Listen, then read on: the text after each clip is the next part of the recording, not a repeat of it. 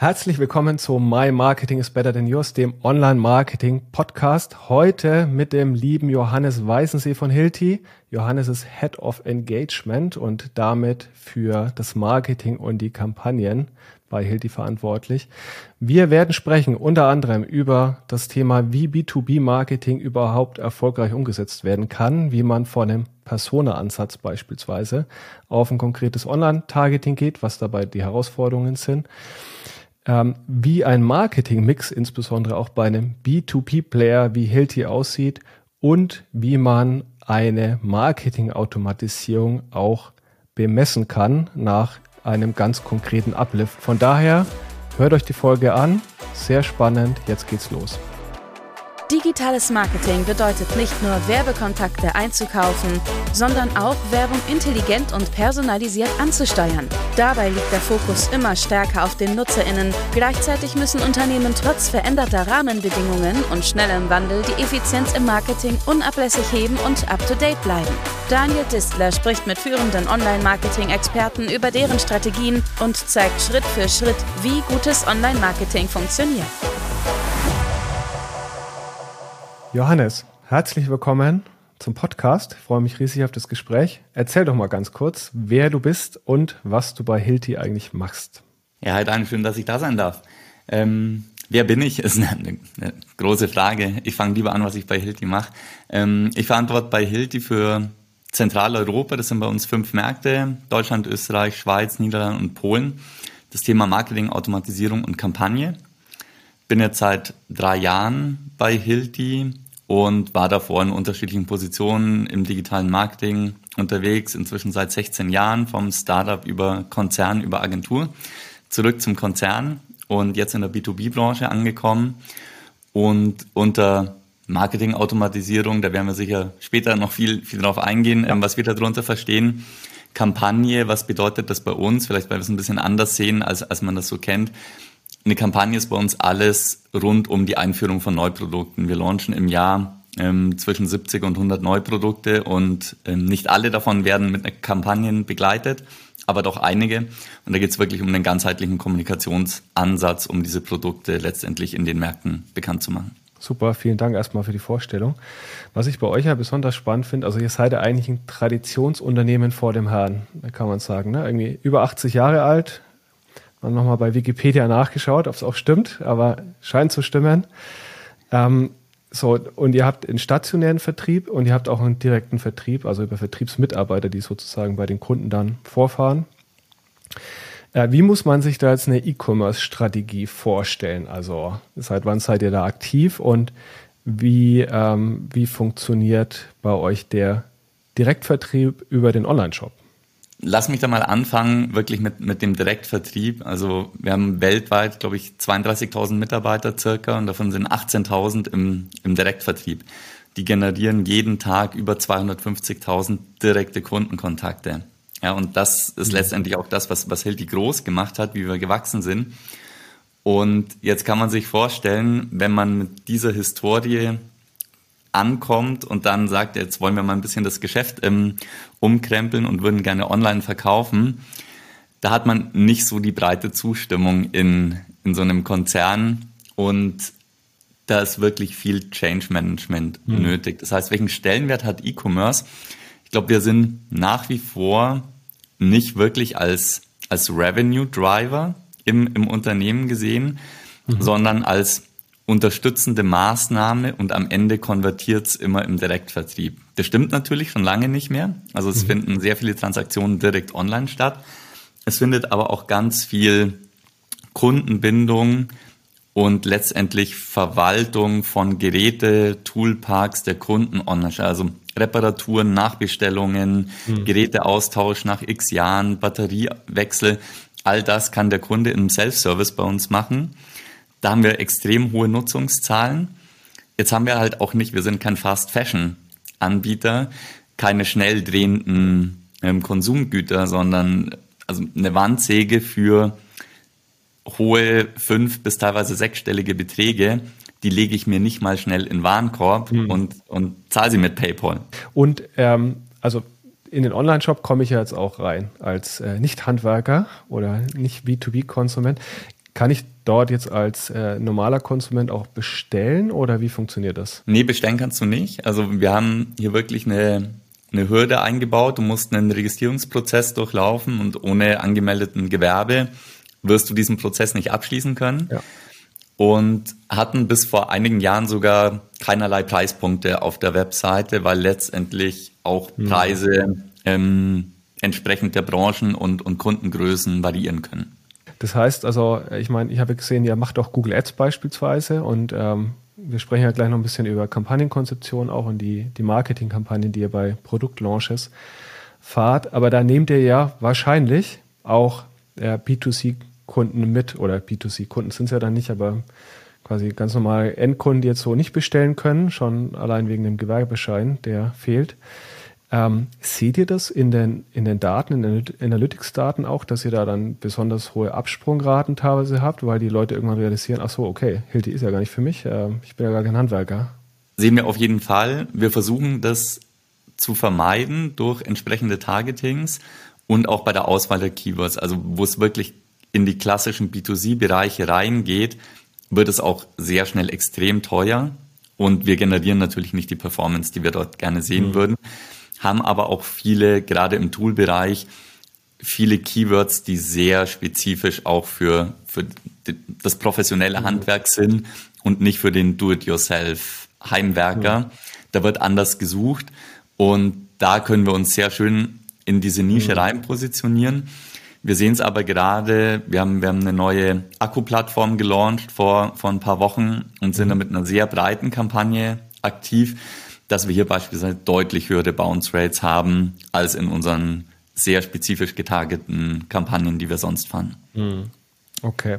Und seht ihr das dann schon direkt auf der Seite oder erst im Bestellprozess? Weil irgendwo kommt ja wahrscheinlich die Info, bitte hinterlege deinen Gewerbeschein oder lade den hoch irgendwie. Wir haben einen vierstufigen Registrierungsprozess, glaube ich, und ähm, in der ersten Stufe musst du deine äh, Gewerbe Nummer, ID quasi hinterlegen und dort haben okay. wir die höchsten Bounces. Also es, es bouncen auch sehr viele direkt auf der Website, bevor sie überhaupt in, in den Registrierungsprozess einsteigen. Aber dort sieht man auch nochmal eine, eine klare Hürde. Und nutzt ihr dann für die Webanalyse ein gängiges Tool aller Google Analytics oder wie seid ihr dort aufgestellt? Ja, wir sind, wir sind global komplett auf der Google Marketing Plattform ähm, und nutzen Analytics 360. Dann lass uns mal so ein bisschen Richtung Kampagnenkonzeption gehen. Du hast ja gerade schon erwähnt, also dass ihr wahnsinnig viele Produkte neu launcht und die da marketingseitig begleitet. Vor ein paar Wochen, das hatte ich auch gesehen, unabhängig jetzt von unserem Gespräch, habt ihr die neue Akku-Geräteserie gelauncht. Also da habt ihr mich auch targetiert, äh, irgendwo auf LinkedIn mal. ähm, und wie muss man sich jetzt so einen Mediaplan oder eine Kampagnenplanung bei Hilti vorstellen? Wie geht ihr daran? Da kommt jetzt natürlich die, kommt die Krux des B2B-Marketings. Ähm letztendlich können wir ja nur auf die gleichen Targeting-Möglichkeiten zugreifen wie alle anderen Advertiser dort draußen ja. auch. Und die orientieren sich in der Regel an Social Demographics. Ähm, das sorgt natürlich dafür, dass die Zielgruppe extrem breit ist. Das versuchen mhm. wir einzugrenzen, indem wir natürlich auf Plattformen wie LinkedIn mit Jobtitle etc. sehr gut arbeiten können. Mhm.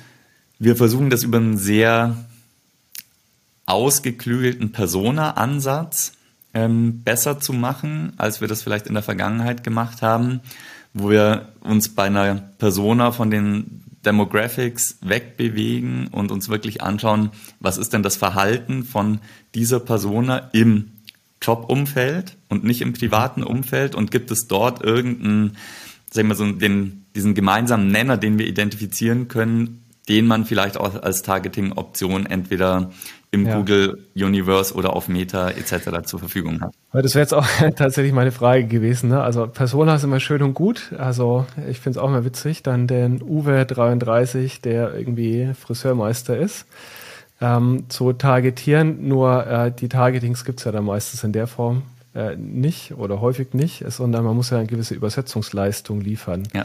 Aber wie übersetzt ihr dann einen B2B-Handwerkskunden auf ein Online-Targeting? Mm, in erster Linie versuchen wir es mit Lookalikes. Ähm, das heißt, wir haben ein fest etabliertes mhm. Tagging-Konzept, wie wir all den Traffic, den wir nun mal auf der Webseite haben, klassifizieren.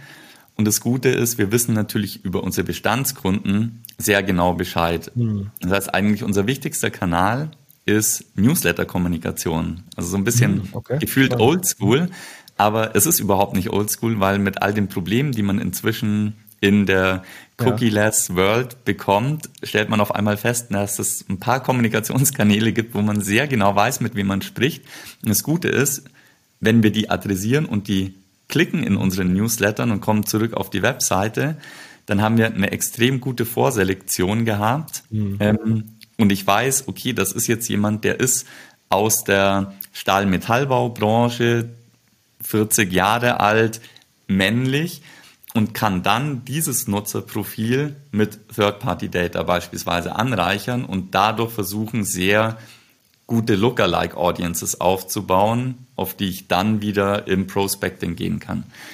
Mhm. Aber und, ganz aber einfach ja, zu lösen ist es nicht, ja. Ja, ja, das glaube ich dir. Ähm, genau, würde ich mir jetzt auch gerade schwer tun. Also wie übersetzt du dann sozusagen die, die, diese Personas? Aber der Newsletter-Ansatz, der setzt ja voraus, dass ihr schon mal irgendwo einen Lead eingesammelt habt. Ne, also weil, also du sprichst ja wahrscheinlich von einem Lead-Ansatz und nicht von irgendwelchen eingekauften Newsletter-Adressen, also Double Opt-in-Adressen. Das ist ja ein gängiges B2C-Instrument. Also das nutzen wir beispielsweise auch bei äh, Telefonica recht intensiv, aber das sind ja Konsumentenadressen von aus irgendwelchen Gewinnspielen. Äh, das ist jetzt wahrscheinlich nicht das, was du gerade beschreibst. Nein, nein. Also wir, wir reden wirklich über existierende Hilti-Kunden, die ein Marketing-Opt-in ja. gegeben haben ähm, und nicht irgendwelche ähm, Newsletterlisten, die wir einkaufen. Und was wir natürlich als großen Vorteil haben, was vielleicht manch anderes B2B-Unternehmen nicht hat, unser, unsere Prospects sammelt der Direktvertrieb ein. Ja, mhm. Wir haben allein in Deutschland ähm, deutlich über 1000 Vertriebsmitarbeiter, die kennen ihre Gebiete sehr gut und natürlich kriegen die mit, wenn dort Handwerksunternehmen entstehen oder wachsen. Jetzt sind mhm. wir auch nicht ähm, ausgerichtet auf Kleinsthandwerker, sondern bedienen primär Großbetriebe. Die entstehen nicht von heute auf morgen. Das heißt, mhm. die, die Anlage dieser Kunden erfolgt eigentlich über einen ganz klassischen Offline-Vertrieb. Ähm, dann wird mhm. dieser Kunde aufgenommen. Und wenn wir alles richtig machen, ziehen wir diese Kunden sehr schnell auf die Online-Plattform. Können okay und können dann komplett in, ins Lead Nurturing einsteigen. Wird dann der Vertriebsmitarbeiter speziell incentiviert, dass er auch wirklich die E-Mail-Adresse einsammelt?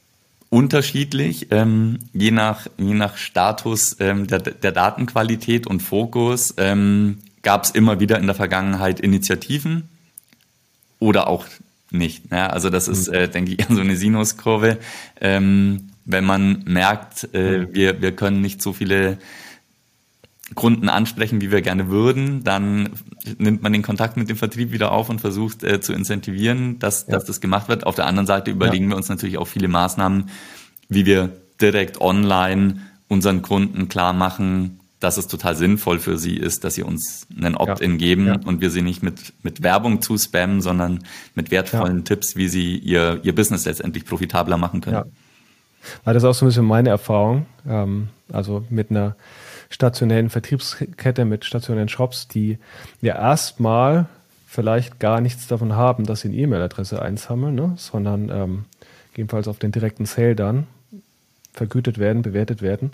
Aber trotzdem die Kollegen entweder dann über eine Provisionierung, über ein Incentive irgendwie dazu zu bekommen, die E-Mail-Adresse einzusammeln oder halt, wie du sagst, den Mehrwert klar zu machen, dass die Marketing-Automatisierungsmaschine, die dann irgendwann dadurch startet, am Ende dann doch wieder was für sie bringt.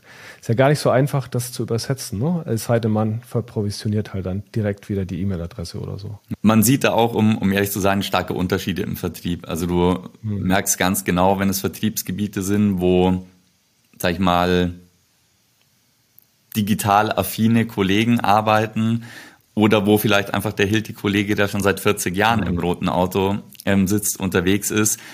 Da wirst du nahezu keinen Marketing-Opt-in bei Kunden finden mhm. und in den anderen Gebieten kann es teilweise sehr hoch sein, weil die Kollegen natürlich auch durchschauen, dass mhm. wenn ein Kunde an einem Webinar teilgenommen hat, beispielsweise zu mhm. neuen Spezifizierungen, wenn es um den Bereich Projektplanung oder Ingenieure etc. geht.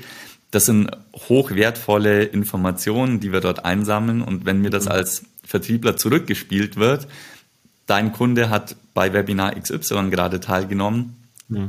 besser kann ich meinen Tag nicht vorgeplant bekommen, als dass ich zu ja. diesem Kunden fahre und ähm, an ja. dieses Webinar anknüpfe.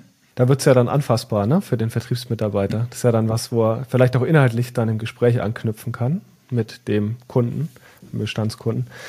Ähm, ja, super spannend. Du hast vorhin mal den Punkt gebracht, also dass das E-Business noch so ein bisschen als, äh, ich weiß nicht mehr, ein Begriff, Begleiterscheinung quasi bei Hilti gesehen wird, aber eigentlich ja schon trotzdem relevante Umsätze generiert ähm, und auch in anderen Bereichen, Service hattest du genannt, ja auch relevant ist. Wo siehst du denn den, das Zusammenspiel zwischen Online und Offline in fünf Jahren bei Hilti? Also ich hoffe es, weil es äh, auch der Geschäftsbereich ist, in dem ich arbeite, dass das wirklich zum, zum Kern unseres Daily Businesses geworden ist. Also der, der globale Hilti-Konzern hat sehr hohe Investments in den letzten mhm. Jahren in Tech-Infrastructure ähm, getätigt und damit einhergehend auch in dem Bereich Marketing-Automatisierung in Kombination mit äh, CRM-Systemen. Und jetzt sind wir auch weit mehr als nur ein Gerätehersteller. Ja. Wir gehen mhm. immer mehr in den Bereich Software, dass im Bereich Software digitale Kommunikation und Vertriebsansätze viel näher am Produkt mhm. sind als, als bei einer Wandsäge, ist, glaube ich, naheliegend. Ähm, ja. Dort sind wir auch heute schon in Freemium-Modellen etc. angekommen und können dort auch einen ganz anderen Business-Impact vorweisen, die, den mhm. wir digital erzeugen. Und die, die Grenzen verschwimmen immer mehr und wir lernen natürlich auch dazu. Ja, was müssen wir online machen, um dem Vertrieb nicht nur Leads einzustellen, sondern wirklich Marketing-Qualified Leads, wo der Vertrieb auch Spaß mhm. dran hat, die aufzunehmen, weil sie eine extrem hohe ähm, Conversion-Wahrscheinlichkeit haben. Ja, sehr schöne Vision. Ähm, auf jeden Fall. Lass uns noch mal ein bisschen auf das Thema Kampagnen eingehen, weil also wir können ja noch mal als Beispiel vielleicht Nuron nehmen.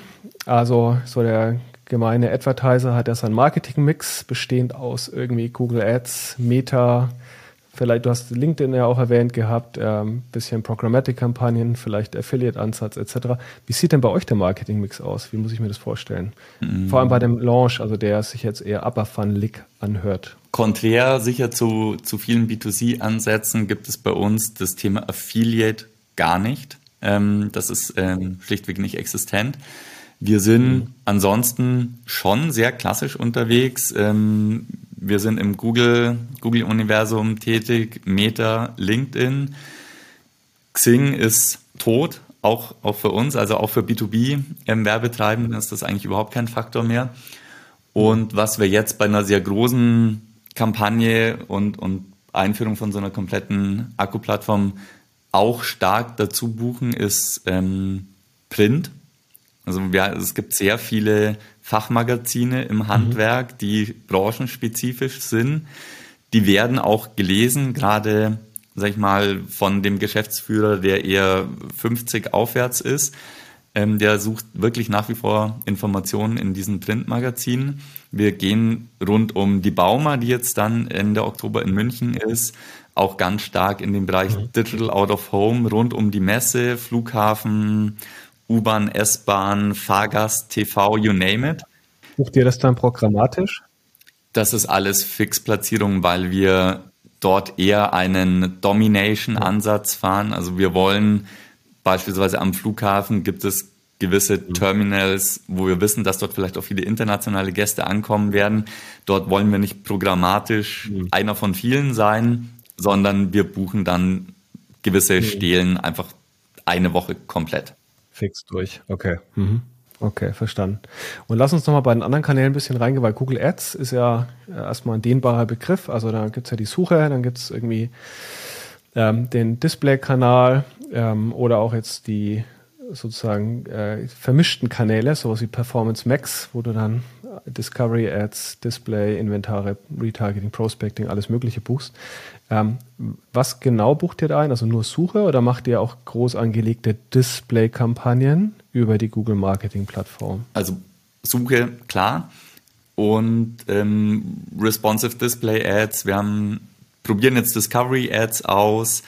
Wir sind im Retargeting tätig, also nutzen das eher schon, schon in der Breite. So was wie Performance Max nutzen wir nicht. Also das sind wirklich noch eher handcrafted Kampagnen und, und Anzeigenschaltungen, die wir dort machen, weil wir letztendlich auch nicht so häufig Always-On-Kampagnen haben, die die ganze Zeit durchlaufen. Die, die haben wir im Search-Bereich schon, wo wir auch einen, einen direkten Performance-Impact sehen.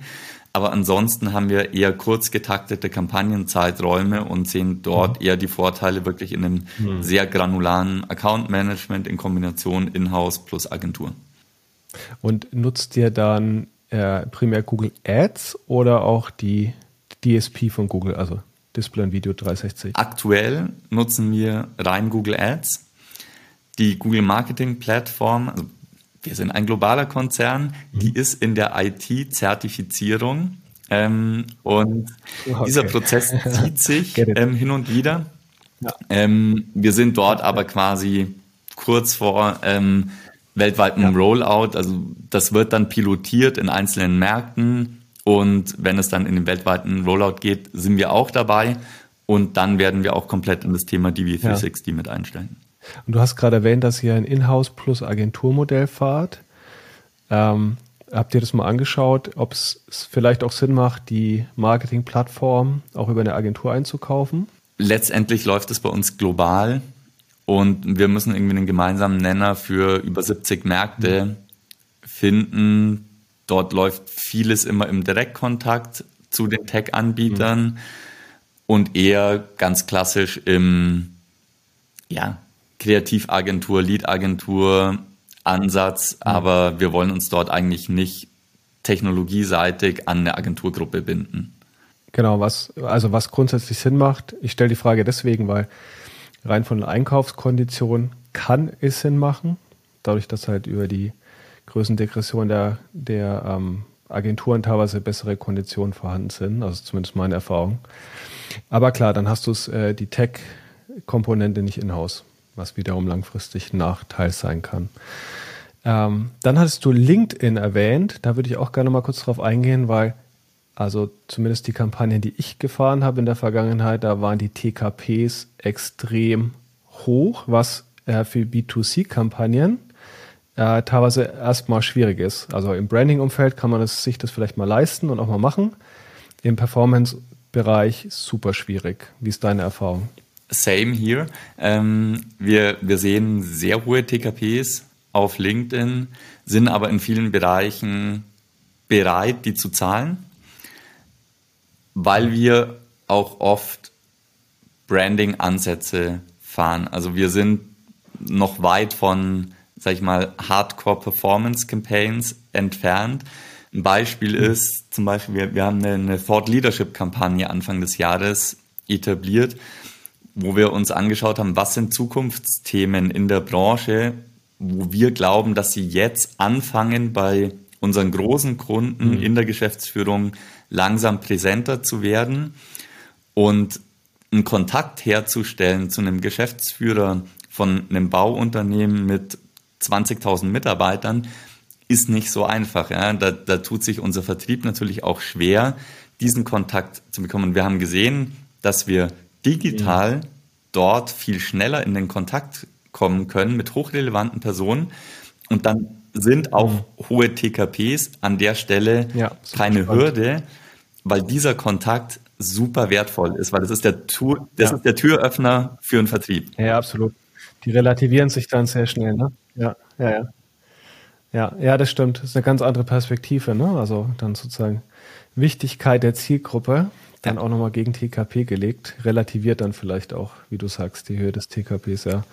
Ja, ist echt interessant. Ähm, jetzt haben wir so ein bisschen über Kanäle gesprochen und, und wie er dort ausspielt. Du hattest auch erwähnt, dass ihr ähm, teilweise eher im Upper Funnel unterwegs seid und noch gar nicht so sehr im Performance Marketing, ein bisschen Retargeting. Aber wie, wie bewertet ihr denn die Kampagnen? Also wie bewertet ihr den Kampagnenerfolg? Letztendlich schauen wir uns drei Kampagnentypen an. Wir, wir haben Performance-Kampagnen, so ist es nicht. Ähm, die bewerten wir ganz klassisch wirklich nach digitalen Conversions und welchen Umsatz wir dort digital generieren, schauen uns an, was ist unser ROAS, ähm, Kur wäre, glaube ich, die, die deutsche ähm, Entsprechung. Mhm.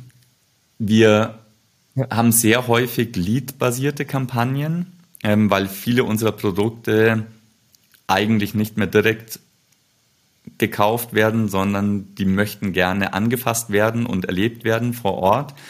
Das kann man eigentlich fast auch an so Preisgrenzen, also mhm. sobald irgendwie ein Tool mal mehr als 1000 Euro kostet, mhm. ist das was, was unsere Kunden gerne mal ausprobieren, um das im Vergleich vielleicht zu entweder Vorgängerversionen von uns oder im Vergleich mhm. zur Konkurrenz auch einfach zu erleben. Mhm.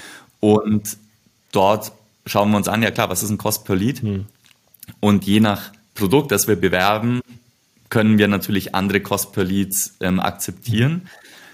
Und im Bereich Branding, ja. Ist es tatsächlich relativ schwer für uns nach wie vor, das, das richtig zu messen. Weil, ja, wie, wie messe ich jetzt den Impact einer digitalen Branding-Kampagne, wenn ein Großteil meiner Conversions offline stattfinden? Also da habe ich ja per se schon einen Tracking-Bruch.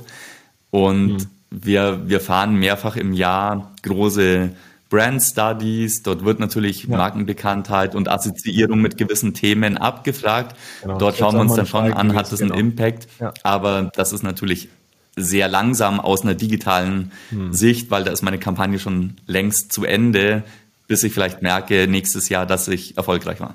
Okay, aber ihr macht Brand Lift Studies, das ähm, genau wäre auch meine Frage gewesen.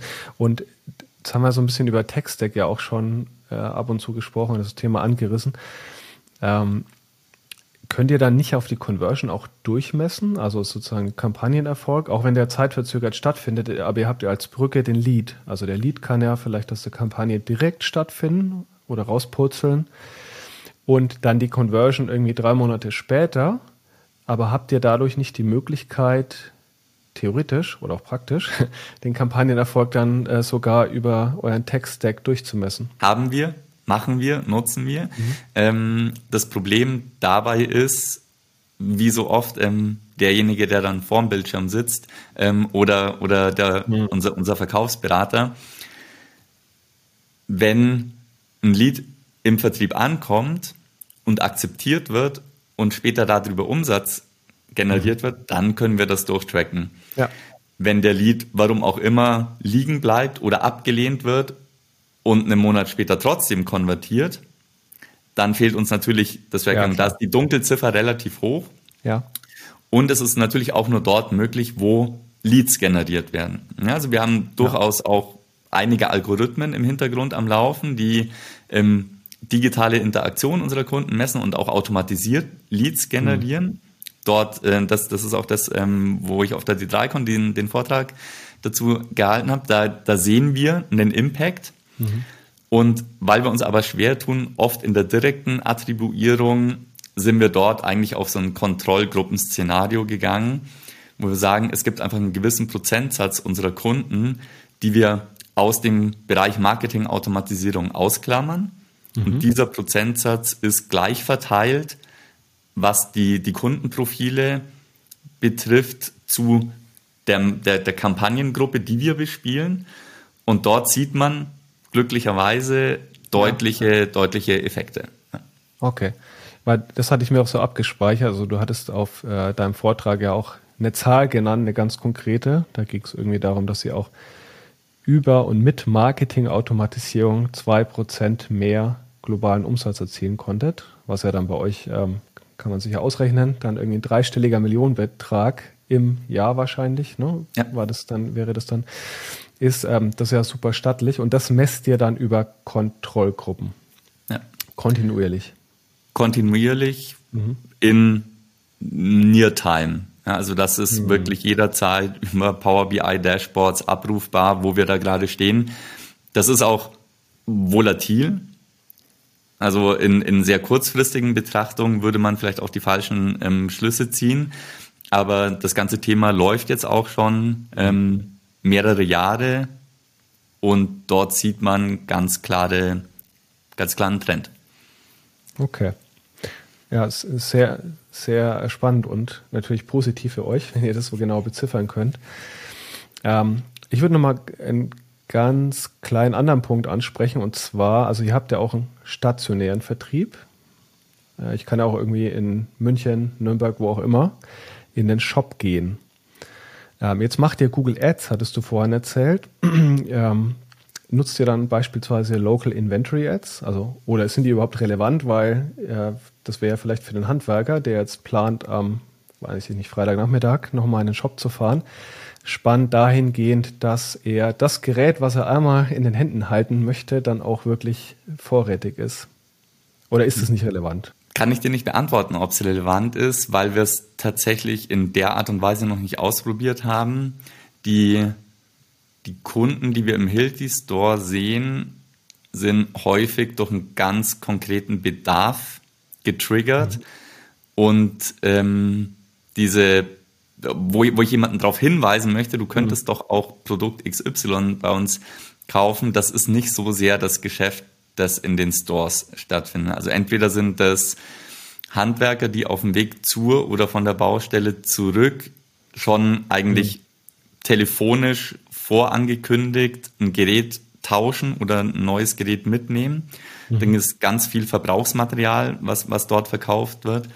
Ähm, ich sehe da eher die Chance, wenn wir in dem Bereich DV360 loslegen können, dass wir dann in einen voll dynamisierten Kommunikationsansatz gehen, der zu den Öffnungszeiten von Stores mhm. oder von unserer Hotline oder oder entsprechend die Kommunikation anpasst und ich das dann auch noch mit dem Umkreis-Targeting versehe. Da sehe ich, sag ich mal, auch von einer, von einer konzeptionellen mhm. und kreativen Seite her den, mhm. den größeren Spielraum als über Local Inventory Ads. Und äh, messt ihr dann Store Visits? Ist es eine relevante Größe auch für die Kampagnenerfolgsbemessung?